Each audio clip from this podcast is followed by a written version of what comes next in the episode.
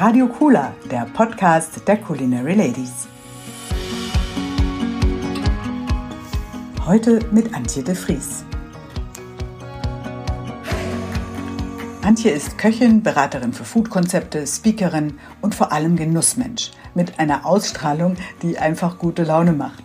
Warum sie trotzdem schon mal fast aufgeben wollte, was eine einzelne Handbewegung so ausmachen kann warum sie Excel-Sheets liebt und wieso für sie Gastronomie das Ausleben von Kreativität unter Unsicherheit bedeutet, darüber spricht sie jetzt mit mir.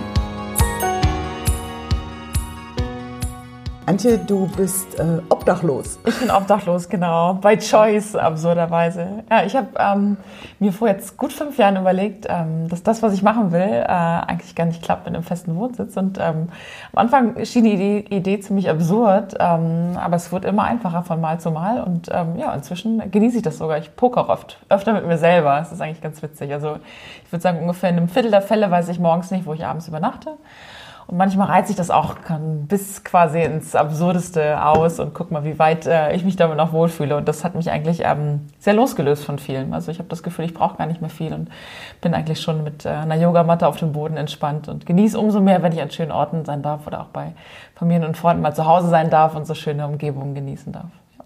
Also was diese schönen Orte sind und was du machst, da kommen wir dann nachher drauf zurück. Mhm. Wie ist es dazu gekommen? Ach Gottchen, ähm, ja, also ich glaube, ich, ich bringe uns mal ganz, ganz kurz zu diesem Punkt hin, wo ich vor fünf Jahren war. Und zwar, ähm, der Weg dahin ist eigentlich ein, ein relativ spannender, ein bisschen schlängelnder. Also ich komme aus Ostfriesland, ich glaube, da müssen wir mal anfangen. Und ähm, ich habe vor ein paar Wochen ähm, mir eine Selbstdiagnose gestellt. Ich litt nämlich ganz arg unter Reizunterflutung. Und ich glaube, diese Reizunterflutung hat mich zum einen ähm, zu einem hibbeligen Kind gemacht. Ich musste mal irgendwas entdecken, irgendwas tun. Es gab halt nicht viel zu entdecken in Ostfriesland. Und dann bin ich mit 16 aufgebrochen in die USA und zum Austausch ganz klassisch ähm, als Junior ähm, High School Student. Und an meinem zweiten Tag dort in, in Texas war ich mit meiner Gastmutter auf einem Farmers Market. Das war ähm, wirklich ein heißer Sommertag. Und da war so ein ganz großer Anhänger und der war voll, also wie so ein, wie so ein Wagen, so ein, von, aus dem weiten, wilden, wilden, wilden Westen. Und da ähm, waren ganz viele Melonen drauf. Und da ähm, durfte ich ein Stück von einer Melone probieren, eine Honeydew-Melone. Und die hatte ich bis zu dem Zeitpunkt noch nicht gegessen. Und mich hat das so krass geflasht, wie dieser Geschmack war, wie intensiv das war. Und ich hatte, glaube ich, noch nie so was intensiv schmeckendes, natürliches genossen und das hat mich total geflasht. Und ab dem Zeitpunkt habe ich dann dort angefangen, mich mit Essen zu beschäftigen, habe immer wieder was gekocht, habe alles Mögliche ausprobiert und habe für Freunde und Familie gekocht, habe die alle zusammengeholt, habe richtig ein kleines Restaurant gemacht. Ähm, einmal im Monat habe ich meine, ähm, meine ganzen Gastfamilie im weiteren Rahmen eingeladen und habe Speisekarten geschrieben und ähm, habe dann eigentlich angefangen zu kochen, jeden Tag was anderes, habe das immer aufgeschrieben. Und ab dem Punkt war für mich eigentlich klar, dass Kochen irgendwie meine Leidenschaft ist. Und zum Abi habe ich dann überlegt, was mache ich und dann war eigentlich klar, dass ich Koch lerne. Ich hatte keine Ahnung von Gastronomie, meine Familie hat nichts damit zu tun. Ich habe dann wirklich überlegt, was kann ich tun, wo will ich hin und habe dann durch ein paar Praktika dann ähm, das Krasshaus Bistro in Bremen kennengelernt. Dort habe ich meine Ausbildung gemacht zum Koch, ganz klassisch. Was haben deine Eltern dazu gesagt? Meine Eltern haben mich immer unterstützt mit allem, was ich machen wollte. Ich glaube, mhm. sie haben es wirklich verstanden, haben sie es nicht. Denn die Art von Gastronomie war, ich glaube, es hatte zu dem Zeitpunkt noch keiner in unserer Familie jemals in einem Restaurant mit einem Stern gegessen. Und nun war ich dort, um meine Ausbildung dort zu machen. Und es begann auch, ich weiß noch, der erste Arbeitstag war sehr lustig. Ähm, da war meine erste Aufgabe, 120 Hummer auszubrechen. Und das ähm, fand ich spannend, weil ich toll fand, mit den Tieren so auf Tuchfühlung zu gehen. Und ich glaube, das Schöne am, am, an der Arbeit in der Küche ist ja, dass Repetition einen auch sehr, sehr weit bringt. Und äh, Hummer ausbrechen ist für mich entspannt. Genau. Das kannst du auch jetzt. Das läuft, genau. Und dann habe ich eigentlich ähm, das, die Ausbildung sehr genossen. Es war ziemlich intensiv. Ähm, ich habe aber gemerkt, ähm, dass um richtig guter Koch zu werden, äh, brauchst du richtig viel Talent. Äh, und da habe ich mich eigentlich dafür entschieden, dass ich lieber noch mm, so ein bisschen mein Faible für Zahlen und für die Wirtschaft ausleben wollte und bin ähm, nach Gießen gegangen, habe dort Ernährungsökonomie studiert, was super spannend war. Also mit äh, Chemie, Biochemie, Mathe, Statistik, Botanik, Zoologie, also alles war auch super interessant. Aber nach einem Semester hat mir halt das Kochen und die Küche vor allen Dingen gefehlt. Also dieses Klima und so ein bisschen das Schroffe und die Männer und es war so, es fehlte was. Und dann habe ich ähm, den zufällig den Heiko Antoniewicz getroffen und ähm, habe ihn dann einfach in so einem Flash äh, der Hemmungslosigkeit angesprochen und ähm, durfte von dem Zeitpunkt an in seinem Team als ähm, Patissier arbeiten und habe dann wirklich zum Studium parallel teilweise ein bisschen 40, 45 Stunden ähm, gearbeitet. Da habe ich immer schön in der VWL-Vorlesung bin ich dann eingeschlafen. ähm, aber ich habe es sehr genossen, die Mischung war ganz toll. Genau, und dann habe ich genau die Ernährungsökonomie ähm, abgeschlossen und dann habe ich ähm, bei Deutsche See angefangen, habe dort ähm, Marketing gemacht für die Spitzengastronomie vor allen Dingen und durfte mich mit Fischen beschäftigen, was für mich eine der faszinierendsten Lebenswe Lebewesen sind und durfte viele Reisen machen, habe viel mit der Presse gearbeitet, viel mit äh, Top-Gastronomen gearbeitet, wie mit dem Eckart Witzigmann, mit Bobby Breuer habe ich dort kennenlernen dürfen und viele andere Leute. Das war richtig toll. Aber hast du, da hast du aber nicht mehr gekocht, ne? Weil da haben ja die anderen immer gekocht. Nein, also ich durfte mit dabei sein und tatsächlich habe ich mich auch ins Event-Team reingeschlichen, wo ich dann auf Veranstaltungen mitkochen durfte und es gab immer so wieder Impulse. Also in meinem Herzen schlägt tatsächlich, ich liebe es, strukturiert zu arbeiten, ich liebe es, Konzepte zu machen, ich liebe es, Marketing zu machen, ich liebe Excel-Sheets, aber ich liebe es einfach auch, ähm, mit Lebensmitteln in der Küche zu stehen. Und immer wenn dieser Flash kam, habe ich dann mit meinem Chef damals gesprochen und dann hatten wir einen ganz coolen Deal und er sagte mir, egal was ist, bitte bleib. Aber du darfst dreimal im Jahr, dass du abhauen an irgendeinen Ort, irgendwas, was dich äh, einfach gastronomisch und kulinarisch reizt. Du musst nur irgendwas für uns mitbringen innerlich. Und das war ähm, quasi cool, der beste Bonus, den ich mir vorstellen konnte, genau. Und dann habe ich mir damals überlegt, was mache ich? Und als erstes bin ich dahin gegangen, was für mich ähm, kulinarisch am fremdesten war, was ich mir vorstellen konnte. Und das war Japan. Und dort hatte ich ja. einen, genau einen netten Koch kennengelernt, den Shinichiro Takagi.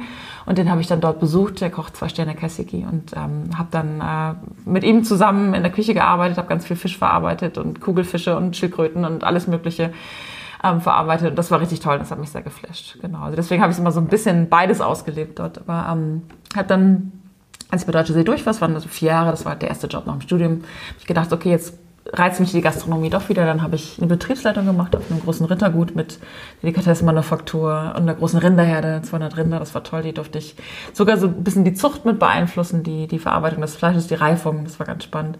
Dann habe ich eine Restaurantleitung gemacht im Schwarzwald.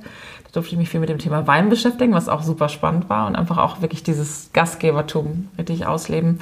Dann habe ich ähm, mit, mit meinem damaligen Ehemann ein äh, Hotel begonnen zu führen an der Nordseeküste. Und da wurde es dann so ein bisschen hakelig. Und es endete tatsächlich in einer, ich sag mal, persönlichen emotionalen Havarie.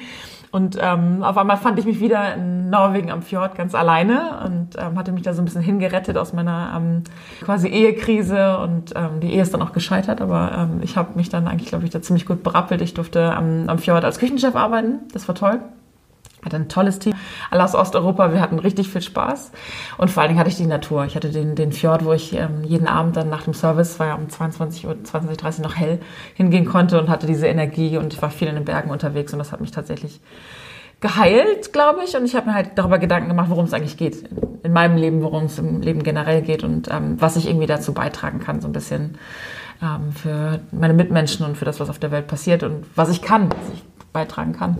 Und da habe ich halt schnell gemerkt, dass so Essen eigentlich das ist, was ich, was ich kann und wo ich Ahnung habe. Und ähm, da war für mich klar, dass es mich, für mich darum geht, dass ich vielleicht es schaffen kann, Leute zu verbinden durch Essen. Und das war ab diesem Punkt ähm, für mich so die Aufgabenstellung. Dann habe ich mein kleines Unternehmen gegründet, Food Enjoy.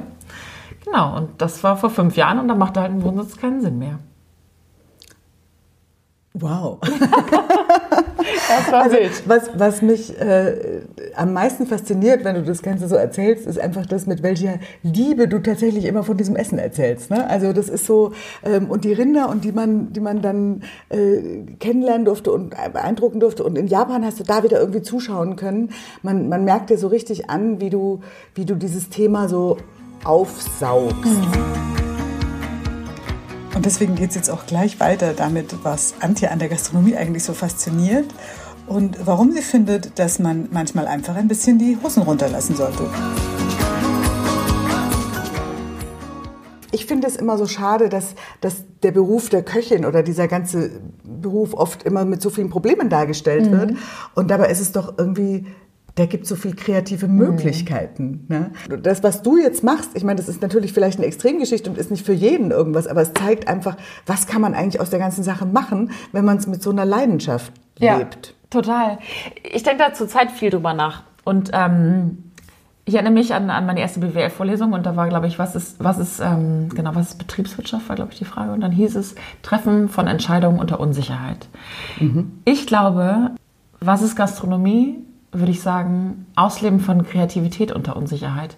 Und ich glaube, dass die, diese Unsicherheit ist, glaube ich, das intensivste, die intensivste Emotion, die in Küchen vorherrscht, die aber so viel überdeckt und die so viel beeinflusst, ähm, dass, glaube ich, diese Kreativität gar nicht wirklich rauskommt. Und je, je mehr ich drauf gucke, merke ich das. Und ich freue mich immer, wenn ich Leuten helfen kann, dass ich diese, sie diese Unsicherheit beseitigen. Und ich würde mich freuen, wenn wir einfach alle zulassen würden und sagen würden, okay, ich bin hier unsicher, ich habe vielleicht sogar Angst, ich habe ähm, vielleicht ein Problem und dass man das einfach offen, einfach offen hinlegt. Und wenn man diese ganzen Sachen beseitigt, da können wir so viel effizienter und kreativ ausleben und Spaß haben und Freude haben und ein so krasseres Produkt gestalten.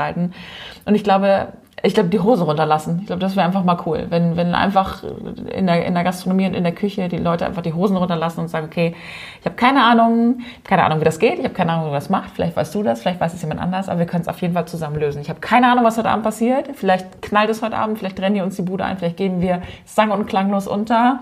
Ich bin unsicher, ich habe auch ein bisschen Angst, aber wir sind zusammen hier und wir können das zusammen hinbekommen. Und ich glaube, das, was warum die Leute die Gastronomie lieben, ist auch das, weswegen ich jetzt schon wieder eine Gänsehaut bekomme, weil es gibt, glaube ich, nichts, wo man in diesen krassen Flow kommen kann, wo man so mit seinen Kollegen zusammen einfach merkt, okay, da kommen gerade ganz viele Gäste, aber wir haben hier einfach eine tolle Karte, wir haben tolle Produkte, wir sind ein krasses Team und mit einer positiven Energie und mit ganz positiven Emotionen reiten wir jetzt auf dieser Welle und haben einfach mega Abendservice. Und ich glaube, du kennst das Gefühl auch, wenn dann irgendwie die, die Küche da steht, das Team da steht auch mit dem Service zusammen und man einfach weiß, okay, krass, wir haben es heute Abend echt gerockt sorgt. Ich glaube, das Gefühl und diese direkte Befriedigung und das direkte Feedback von den Gästen, das gibt es halt tatsächlich nur in der Gastronomie. Und das, das, das so hemmungslos ausleben zu können. Und jeder Tag ist eine neue Chance. Großartig. Wo gibt es das? Ja, ich finde es auch tatsächlich entscheidend. Als ich das Buch geschrieben habe, Die Frauen an den mhm. war es so eine Geschichte, dass praktisch alle Köchinnen, die ich nachher gefragt habe, was sie an ihrem Beruf so lieben, ja. gesagt haben, dass wir Menschen damit glücklich machen können. Mhm. Ja, total. Also und ich habe es niemandem ins, in, in, den Mund gelegt, sondern ja. das war einfach so die Antwort. Wir können Menschen glücklich machen, weil manchmal gucken wir auch und schauen dann zu und dann isst jemand was und dann ja. geht so Leuchten über das Gesicht und das ist doch das Tolle. Und das ist das Krasse. Also ich, was ich jetzt vor allen Dingen mache, ist Konzeptentwicklung für Gastronomien. Mhm. Also ich helfe Leute, ähm, Leute dabei, ähm, ihre Ideen umzusetzen, wirklich in Betriebe. Und ähm, ich merke dabei halt auch oft, oft sind natürlich auch offene Küchen. Also dann findet man, sich das jemand ausgedacht, das ist eine offene Küche, aber man muss da ein Koch drinstehen. Und der hat dann erstmal Angst, der ist unsicher, der weiß nicht, was, was gucken die, gucken die mich zu viel an. Also es ist schon, glaube ich, echt vorherrschend, weil ich auch mal sage, okay, das ist doch das, was, was dir die, den, den direkten Lohn gibt, dass du siehst, wie die Leute reagieren. Und ich habe neulich einen ganz witzigen Trick irgendwie mir ausgedacht. Ich war ähm, hier in einer tollen Bar in, in München und guckte den Barkeeper an und der war so faszinierend, weil der hat so ganz wilde Moves gemacht. Der hat sich so total lustig bewegt und ich habe gedacht, okay, krass, was macht der da? Ich habe gemerkt, ich gucke mir nur diese Moves an. Ich, ich durchdringe diesen Typen gar nicht. Also jetzt nicht so Tom Cruise-mäßig? Nee, der hat so, so, wirklich so, so gewackelt beim Laufen und es sah total, es sah so ein bisschen lustig, ein bisschen awkward, aber auch cool aus. Und dann habe ich gedacht, okay, krass, vielleicht ist das ein cooles Mittel für dieses Thema Unsicherheit. Und dann habe ich danach ein fettes Event gehabt in Kopenhagen wo ich wusste, okay, die gucken mir alle auf die Hände. Also es wird alarmig. Und dann habe ich am Ende habe ich ein Dessert angerichtet vor den Leuten und ich habe einfach beim Dessert eine Handbewegung gemacht, die hat es nicht gebraucht. Die habe ich einfach nur mir ausgedacht. Die haben alle auf diese Handbewegung geguckt. Es hat keiner mich angeguckt, hat mir keiner ins Gesicht geguckt, es hat keiner eine Frage gestellt. Und ich hatte irgendwie meine Sicherheit, weil ich einfach denen was anderes gegeben habe. Und das ist so ein Trick, den ich mir inzwischen auch den, nicht den Leuten, wo ich berate, auch sage, wenn du keinen Bock hast, vorne zu sein, denk dir irgendwas aus und die finden das total cool. Und du hast so du hast dir deinen eigenen Raum geschaffen und hast dann auch die Möglichkeit, dich in diesem Raum zu entfalten und das rauszubringen, was du den Leuten mitteilen willst. Und das ist schon besonders. Glaubst du, dass diese Unsicherheit ähm, auch so ein bisschen das ist, warum der, der, der Ton ja ach so berühmt in manchen Küchen, ich glaube heute nicht mehr ganz so schlimm, aber es gibt noch genügend, mhm. ähm, so rau ist? Hat es was mit der Unsicherheit zu tun? Es hat vielleicht was damit zu tun, dass man, dass man seine wahren Emotionen vielleicht nicht ganz klar rausbringt. Also ich glaube, natürlich ist das so eine Überkompensation von, von vielleicht sowas wie Unsicherheit oder ähm, vielleicht auch sowas wie Angst in, in gewisser Art und Weise. Und ähm, natürlich ist der Druck gigantisch. Und der Druck, ähm, den man hat vor Bewertungen, vor Sternen, vor der Wirtschaftlichkeit, das ist schon intensiv. Und ich glaube, da kann auch nicht unbedingt jeder immer optimal mit umgehen. Also sicher ist es nicht richtig zu schreien und sicher ist es nicht richtig, dass, dass es mit einem durchgeht. Aber ähm, ich verstehe sehr, dass intensive Emotionen dort vorhanden sind. Ähm, ich glaube nur trotzdem, dass man auch als Küchenchef oder als derjenige, wo der Rotton dann herrscht, auch mal sehen muss, was man für ein, für ein unterschiedliches Team hat. Also wie, wie heterogen dieses Team wirklich ist und wie unterschiedlich Leute auch reagieren. Also ich, ich kenne Leute, die, die werden angeschrien, dann drehen die sich um und hören gar nicht mehr zu. Und ich finde, ähm, es ist, glaube ich, ich glaube, es liegt auch darin begründet, ähm, warum wird man denn Küchenchef meistens oder warum wird man Zuschef? Wird man nicht, weil man guter, gute Führungs Person ist. Das wird man, wenn man ein guter Koch ist. Und deswegen würde ich es auch fast keinem in irgendeiner Art und Weise ankreiden. Ich glaube einfach, dass, dass, ähm, dass wir irgendwie eine Offenheit brauchen und dass wir eine Unterstützung brauchen, dass wir auch ein Training brauchen, wo man Leuten einfach zeigt, wie man gut führt und wie man auch äh, unterschiedliche Leute gut und richtig führt. Und trotzdem kann es mal, kann's mal durchdrehen. Aber ich hatte neulich, hatte ich einen, durfte ich einen Talk geben in, in Berlin dann habe ich so ein kleines emotionales Warm-up gemacht, nachdem ich gesagt habe, dass ich scheiße aufgeregt bin. So war mein O-Ton und dann waren alle entspannt. Und ich habe einfach mal stumpf reingefragt, so, ähm, wer hat schon mal in der Küche geweint? Wer hat sich schon mal in der Küche verliebt? Wer hat schon mal in der Küche geschrien? Und es ging alle Hände hoch. Und ich glaube, ähm, es ist auch einfach menschlich, dass es manchmal mit uns durchgeht. Ich glaube, wichtig ist, dass man dann, ähm, dass man es merkt, glaube ich. Ich, ich habe mal eine sehr schöne äh, Geschichte dazu gelesen, und zwar äh, Lächeln der Radieschen, mhm. ähm, wo es eher um den Espe Brown geht, mhm. ähm, der ja als Zen-Mönch ist, aber das äh, nicht war, sondern tatsächlich einfach nur als Koch in einem Zen-Kloster angefangen hat und damals sich immer über seinen Küchenchef so aufgeregt hat, der äh, eben auch immer laut geworden mhm. ist. Und äh, dann wurde er selber äh, Küchenchef und wurde auch laut ja. und ist dann zu seinem Zen-Meister hingegangen und hat gesagt, ähm, Meister, ich ich, ich werde jetzt auch immer so laut und ich will das doch gar ja. nicht und es ist ja auch gar nicht Zen. Und dann hat ihn der Meister nur angeschaut und hat gesagt, du darfst laut werden, aber tu es nicht. Und das ist sehr, sehr schön. Das finde ich so toll. Ja, also man muss vielleicht manchmal ein bisschen was über Zen wissen, um es noch besser zu verstehen. aber auch ohne das finde ich ja. das einfach so gut, wo man einfach sagt, ja, okay, dann werd laut, aber tu es doch einfach nicht, weil wem tust du denn was Gutes ja, damit? Ja, genau.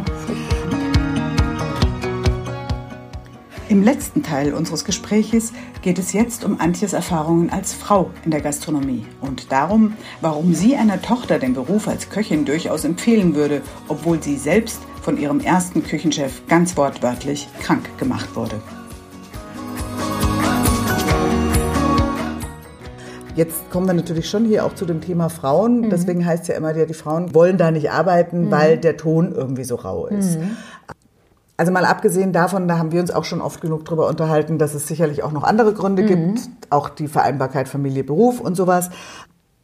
Wie waren denn deine Erfahrungen dazu? Weil vorher hast du ja wirklich positiv gesagt, du hast auch gerne mit den Männern gearbeitet. Ja also wenn ich direkt und offen sein soll, ja. und ich hatte tatsächlich, mein, mein erster Küchenchef in der Ausbildung war extrem. Das war einfach Cholerik, Choleriker, der mhm. wirklich, ein, wirklich zwei Gesichter hatte.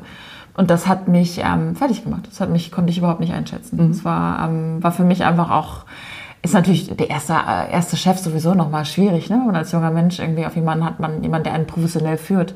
Aber das hat mich, ähm, da konnte ich nicht gut mit umgehen, weil ich auch, weil ich ich war unsicher. Mache ich das gerade richtig? Mache ich das falsch? Und natürlich machst du als Azubi Sachen falsch. Du wusstest aber nie, was passiert, welches Donnerwetter losgeht. Und ich glaube, da ähm, entsteht, glaube ich, auch für viele Leute auch wirklich, dass sie dann auf Nummer sicher spielen. Und das ist, glaube ich, also zu dem, wo wir vorhin drüber gesprochen haben, glaube ich, auch einer der Fehler. Ähm, mich hat das krank gemacht. Ich war damals, hatte ich tatsächlich wirklich Probleme. Ich hatte ähm, neurologische Probleme. Ich konnte, ähm, hätte eigentlich mich krank schreiben lassen müssen.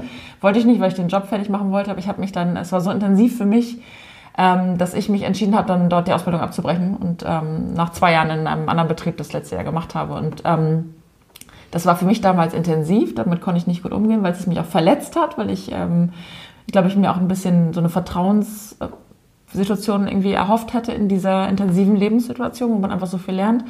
Ähm, aber es hat mir auch damals schon gezeigt, was es geht und wie ich mich auf mich aufpassen muss und wie ich auch glaube ich, auch Leute unterschiedlich wahrnehmen muss. Ich glaube, manche Leute können einfach, in, in, haben im Beruf vielleicht einfach eine andere Ausprägung ihrer, ihrer persönlichen Schwächen in gewisser Art und Weise auch. Und das hat mich damals, ähm, da habe ich viel daraus gelernt. Und ähm, in den Jahren danach habe ich immer gemerkt, wenn ich merkte, okay, jetzt kommst du in eine Situation, diese Person ist für dich nicht richtig oder diese Menge an Arbeit ist für dich nicht richtig. Und das hat mich sehr sensibilisiert. Und deswegen, ähm, ich bin vor zwei Jahren nochmal an jemanden geraten, der ähm, auch einen ähnlichen Ton hatte und inzwischen traue ich mich dann auch einfach zu sagen, ja, hör mal, ich glaube, ich verstehe, dass du unter Druck bist, aber ich glaube, damit gibt es einfach, erreichst du nicht alle. Und ich glaube, das ist einfach schade. Ne? Ich meine, was hilft es, wenn jemand rumschreit und die Hälfte der Leute verdreht die Augen? Ich meine, dann ist es eigentlich noch schlimmer. Ne? Und wie viel Potenzial vergibt man letztlich? Und ich glaube, es kann immer mit einem durchgehen. Ich glaube, wenn man danach das richtige Wort findet, ist es immer fein. Aber ähm, ich die Küche ist halt voller Emotionen. Das ist halt vielleicht auch mal voller Aggression, aber auch voller Adrenalin und voller Endorphine und ich glaube, das ist einfach, das, deswegen ist es ja so krass und ich glaube, deswegen sind diese, diese, diese Aktionen und die Beziehungen dort auch einfach so intensiv, weil, weil man so intensiv miteinander zusammen ist und ich glaube, dann geht's halt in alle Richtungen. Ich, dann ist sich auch schon um, die, um den Hals gefallen, denke ich, in, in verschiedenen Situationen in der Küche und deswegen es ist ja immer die Frage, ich glaube, junge Köche sind ja eh an Orten, um zu lernen. Und ich habe für mich immer das Maß gehabt, wenn das, was ich lerne, mehr ist als das, was ich ertrage, dann bin ich noch am richtigen Ort. Also mhm. wenn es darum geht zu lernen. Und so habe ich das oft gesehen. Und ich glaube, dass viele Leute das in der Form auch so sehen. Trotzdem kannst du natürlich dich nicht mehr so aufstellen, wie das früher war. Da klar, mhm. laufen die Leute das Recht weg. Aber für so ein lustiges Bild, ich war vor einem Jahr, habe ich in St. Moritz mit dem Sergio Hermann zusammen gekocht, der ja berühmt berüchtigt ist. Den kann man ja sogar googeln auf YouTube und sehen, was der wieder seine Ausraster hat. Und es war fast wie so ein, wie ein Spiel mit dem Löwen. Also da sind immer wieder Leute gekommen und gucken, ob ich es mit ihm schaffe zusammen zusammen das Plating hinzukriegen und wusch, ist wieder einer weggeschrien worden. Und ich glaube, wenn man dann hinterher irgendwie zusammen ein Bier trinken kann, ist es dann auch wieder fein. Aber das geht, glaube ich, auch nur, weil der so gut ist. Und ich glaube, dass, du kannst es dir tatsächlich nicht leisten, einfach ein schlechtes Temperament zu haben und ein schlechter Koch. Dann bist hm. du halt einfach auch nicht mehr lange da. Hm. Und wie sieht es jetzt mit diesem, mit diesem Thema tatsächlich aus? Wie gehen Kollegen mit einem um? Da würde ich von dir einfach gerne nur mal eine Einschätzung hören. Wie, wie siehst du das? Wie ist es auch aus deinen Erfahrungen raus?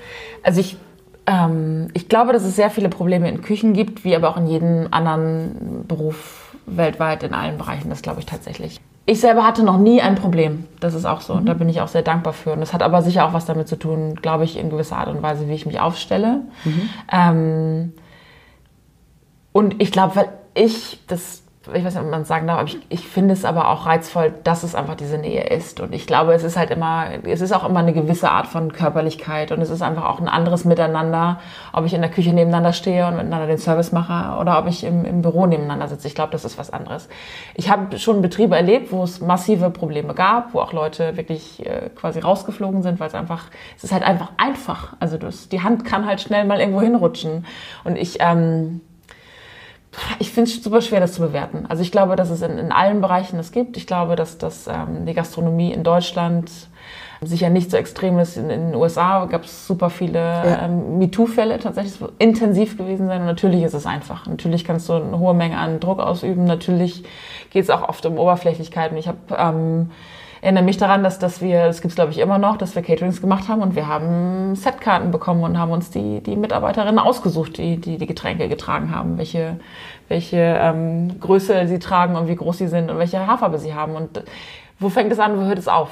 Glaube ich. Ne? Leider ist das natürlich tatsächlich auch was, was es in anderen Branchen genauso gibt. Ja, ne? ja. Am Promostand stehen auch nur. Hm, Total. So, das, ist, Total ähm, genau. das, das ist tatsächlich leider so. Ich, ich bin das neulich gefragt worden, ich würde es dich jetzt auch gerne fragen. Wenn du jetzt eine Tochter hättest und die mhm. würde sagen, ich möchte Köchin werden, mhm. was würdest du ihr sagen? Ich würde mich total freuen. ich, genau, leider habe ich ja bisher noch keine Töchter, aber ich habe ähm, zwei tolle Nichten und zwei ähm, tolle Neffen und eine tolle Patentochter. Und ich, ähm, also ich, ich genieße es, dass es so so ein wunderbar sinnlicher Beruf ist. Und ähm, genauso bewundere ich Leute, die, die Musik machen oder die Kunst machen. Ich glaube, etwas zu erschaffen, wo man andere Leute so intensiv und emotional berühren kann, das ist einfach ein Geschenk. Also das finde ich, glaube ich, finde ich wirklich toll und besonders. Und ich ich müsste mich, glaube ich, zusammenreißen, nicht zu sehr irgendwie Einfluss nehmen zu wollen, wo, wo sie denn hingehen sollte, was sie machen sollte. Und natürlich, ich glaube, ich würde ein offenes Ohr haben. Das glaube ich schon. Denn ich glaube tatsächlich, Gastronomie ist eine andere Branche und ähm, da muss man, glaube ich, auch anders mal hinhören und anders hinschauen und im Zweifel auch mal anders reagieren, so wie ich das beispielsweise auch mit dem Abbruch der Ausbildung in dem einen Betrieb gemacht habe. Das war damals für meine Eltern auch nicht einfach. Aber ich würde mich freuen, total. Also das würde ich besonders finden und sehr schön finden. Und vor allen Dingen, ich hatte... Ähm, als ich jung war, hat es mich beängstigt, wie riesig die Möglichkeiten im Essen und im Kochen sind. Ich habe gedacht, ich werde das niemals alles wissen, ich werde niemals all diese Produkte kennen, niemals all diese Küchen kennen, ich werde das niemals alles verstehen. Ich habe wirklich fast wie so eine beklemmende Panik bekommen und ich habe da neulich nochmal drüber nachgedacht, jetzt mit irgendwie so fast zehn Jahren ähm, Abstand, habe gedacht, krass, wie geil. Diese Möglichkeiten und, und diese, diese Länder und diese Küchen und diese Produkte und, es, und alles miteinander zu kombinieren und die Menschen, die was daraus machen, das, das ist unendlich und das ist so schön. Und ich glaube, ich würde es schön finden, dann durch eine, eine andere jüngere Person dort länger daran teilzuhaben. Denn es ist natürlich schon so, dass ähm, man, glaube ich, sehr wach sein muss, um, um dem Ganzen zu folgen. Und ich glaube, das wäre schon, würde mich total freuen, würde ich cool finden. Ja. Super. Ähm, ich fand das jetzt toll, weil du genau die Schwierigkeiten der Gastronomie so schön zusammengefasst hast und trotzdem auch das, was die Begeisterung mhm. dafür eben ist. Und ähm, äh, ich bin ja auch fremd in die Branche gekommen mhm. und sie begeistert mich eben aber trotzdem, weil sie so unendlich viele Möglichkeiten hat, ähm, die auch immer noch mit gutem Essen zu tun haben. Ja. Das ist auch nicht so schlecht. genau. Und guten Getränken, das ist ja auch das Schöne.